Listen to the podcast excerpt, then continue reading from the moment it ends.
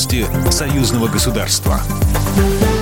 Здравствуйте, в Екатерина Шевцова. Союзное государство – пример сотрудничества Беларуси и России, которые продемонстрировали страны на фоне неправового санкционного давления со стороны Запада.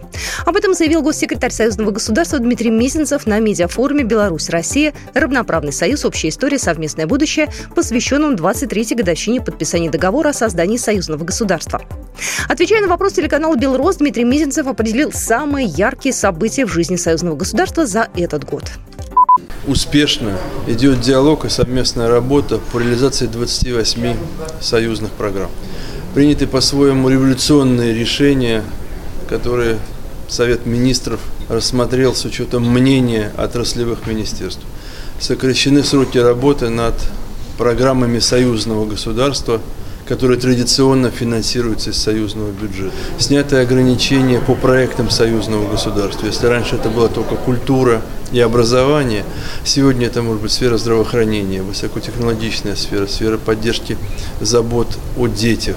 Ближайшими задачами для союзного государства должны стать создание единых рынков, устранение остающихся барьеров и унификация социальных гарантий белорусов и россиян. Об этом на форуме заявил посол Беларуси в России Дмитрий Крутой. По словам дипломата, сторонами выстроена эффективная модель сотрудничества, создан мощный правовой фундамент. Союзное государство по многим параметрам стало лидером среди интеграционных объединений и примером для них. В России в школьную программу могут включить тематику союзного государства и отношений с Беларусью. Об этом сообщил министр просвещения Российской Федерации Сергей Кравцов. По его словам, в ближайшее время образовательные ведомства Беларуси и России намерены подписать план мероприятий на ближайшие два года. В них будут включены вопросы сотрудничества в обучении школьников, патриотическом воспитании, а также по расширению проекта «Поезд памяти». Также министр отметил белорусский опыт воспитательной работы с молодежью. Кравцов заявил, что он может быть применен и в России.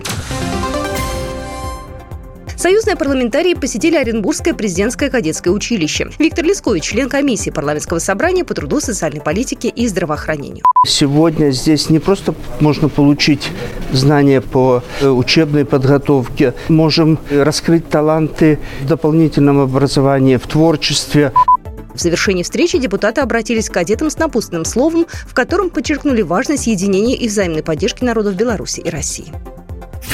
Программа произведена по заказу телерадиовещательной организации Союзного государства. По вопросу размещения рекламы на телеканале «Белрос» звоните по телефону в России 495 637 6522. В Беларуси плюс 375 44 759 37 76.